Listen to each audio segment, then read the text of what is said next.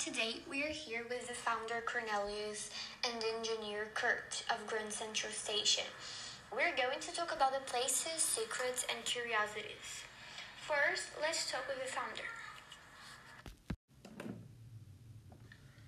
Hi everyone!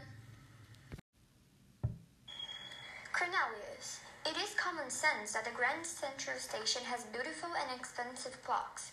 There are rumors that one of them even costs more than $20 million.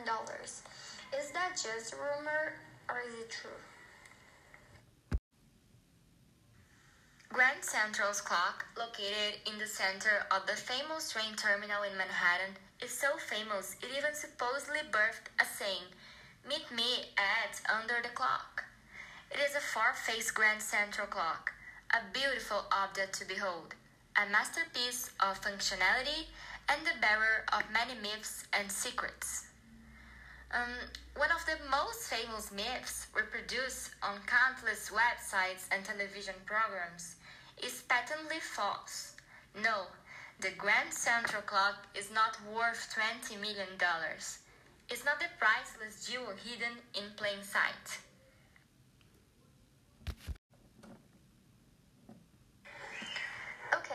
Um, there are people that spread good words about the places lost and found. What do you think about it? Throughout the week, workers pick up lost items, take them to Grand Central, and then place them in locked containers. The items are then picked up and brought to the lost and found room, where the railroad tries to find out who they belong to.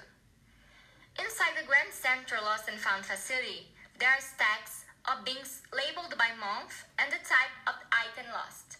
For example, October gloves, September AirPods, August personal items, and so on.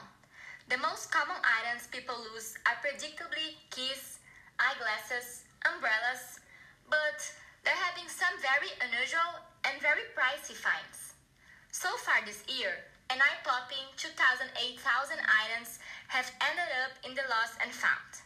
Luckily, for those who have lost something, the lost and found has a 54% return rate.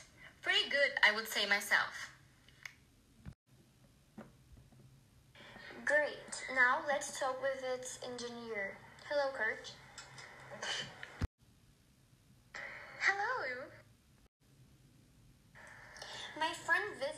The Grand Central Station once and heard people talking about an echo wall. Is it true? How does it work? Yes, it's true. It's called Whispering Gallery. To work, you have to stand with your ear right up against the tile work in the dome intersection of walkways on the lower floor of Grand Central Terminal, and you will discover a secret. A corner to corner whispering gallery. Even the quietest, sweet nothing, soft song or whispered threat can be heard, even over the din of crowds.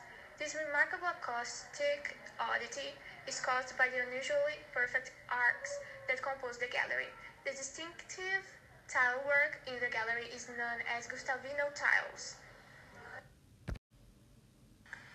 Wonderful. And what about the station's celestial ceiling and its flip-flopped history? Why is that? Originally, the mural was painted directly on the ceiling. Within a few years, however, the roof began to leak, and mildew soon obscured the imagery. The New York Central Railroad, the owner of the building at the time, solved the issue in the 1940s by covering the ceiling with 8 by 4 foot boards and creating a new mural to mimic the original. The outlines of the boards are plainly visible under the present painting. During the renovation, some advocates wanted to see the, bu- the boards removed and the original mural restored. Beyond a few minor changes, the current ceiling largely matches the original, including a critical error. Soon after the current terminal opened in 1913, an observant commuter noticed the zodiac was backward. The flip-flop was the result of a bad translation. Painters had placed the rendering on the ground resulting in a reversed final image. Railroad officials brushed away criticisms, saying the mural was painted from God's perspective. What an idea. Last question of the day goes for both of you. There's a miniature replica of New York City in there, and the participants can play tennis while waiting. Can you talk about it? Vanderbilt Tennis Club 1 is how it is called and is located at Annex, the fourth floor overlooking Park Avenue. The club is open to the public and has a regulation size court, practice courts, and a fitness center. You can access the club from inside the terminal. There are adult and junior programs for whoever wants to play. Just look on our website.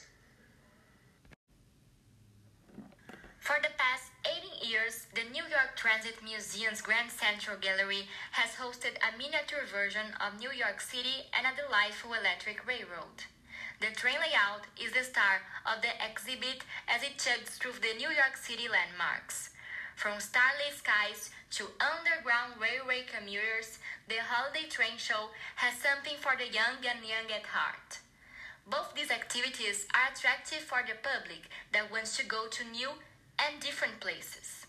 If you would like, you are invited to come by someday. Of course, I'd like to. You said so many interesting things that now I want to visit the station myself. Well, that is the podcast for today. Thank you both for the collaboration and I hope you like it. Stay tuned for future work.